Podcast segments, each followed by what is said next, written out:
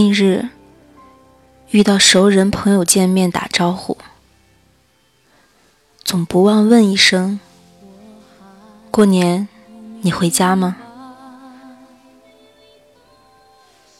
这里是听夜时光，我是苏 K。我明白，所说的回家，是人们传统观念里的那个老家。有了小家，不算家。只要父母健在，那个生你、养你的家，才是你的归宿，才是回家过年的终点站。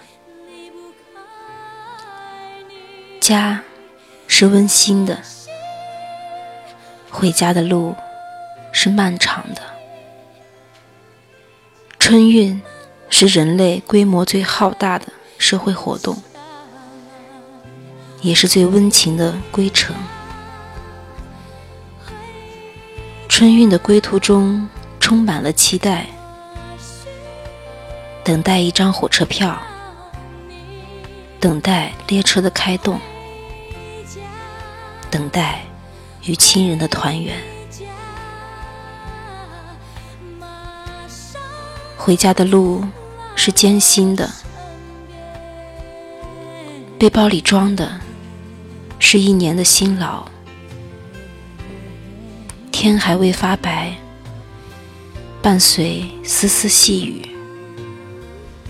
车站的购票处排着长长的队，小孩的哭声，吃方便面的稀疏声，黄牛党的。叫唤声，一起沉淀在那回家人的心里。站台一开门，大家蜂拥而至，大包小包的直往车里钻。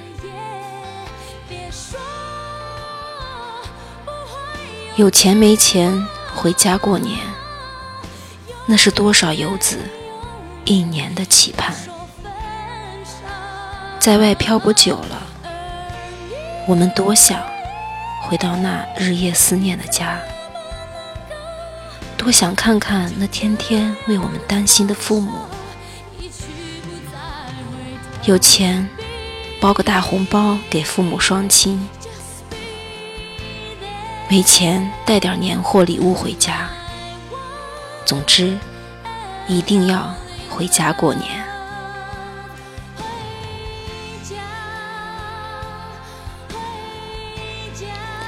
回家过年，那是多少父母心中的等待。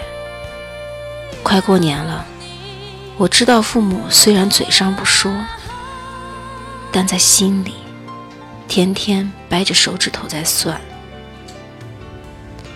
随着年关逼近，闭上眼睛，我可以感觉到他们那渐渐舒展的皱纹。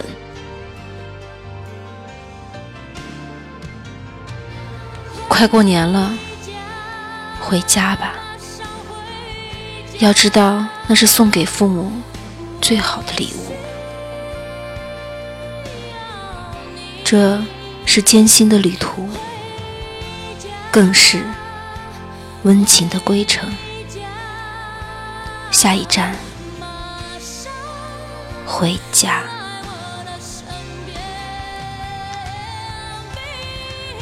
这里是听夜时光，我是苏 K。微信搜索“听夜时光”，用你的故事温暖河东运城。